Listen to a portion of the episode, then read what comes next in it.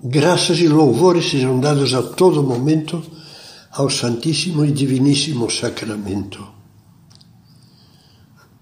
Nono dia da novena de preparação para Corpus Christi.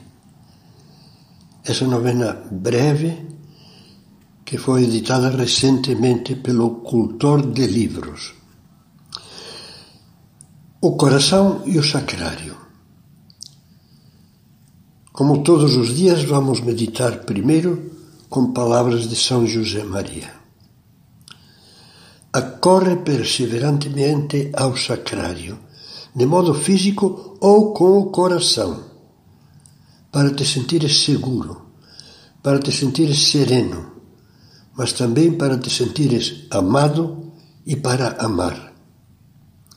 Aí, Nesse lugar de trabalho, deves conseguir que o teu coração escape para o Senhor junto ao sacrário, com o pensamento, para lhe dizer sem fazer coisas estranhas: Meu Jesus, eu te amo. Não tenhas medo de chamá-lo assim, meu Jesus, e de chamá-lo com frequência.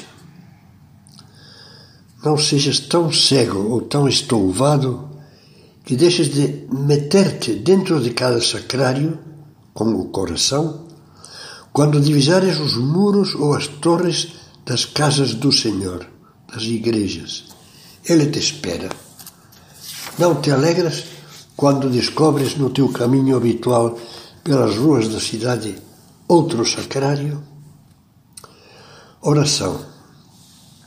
Jesus, que seria do nosso mundo conturbado se não contássemos com a segurança e a paz que tu nos dás ao conviver conosco por meio da tua presença real nos sacrários de tantas igrejas e capelas. Faze com que mostremos o nosso agradecimento a essa tua companhia, mesmo quando não estivermos perto de um sacrário.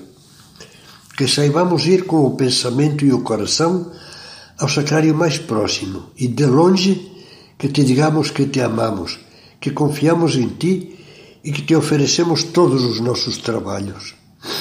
Que entendamos que um belo sinal desta fé na presença eucarística de Cristo entre nós é a procissão de Corpus Christi, que leva Jesus Eucarístico pelas ruas da cidade.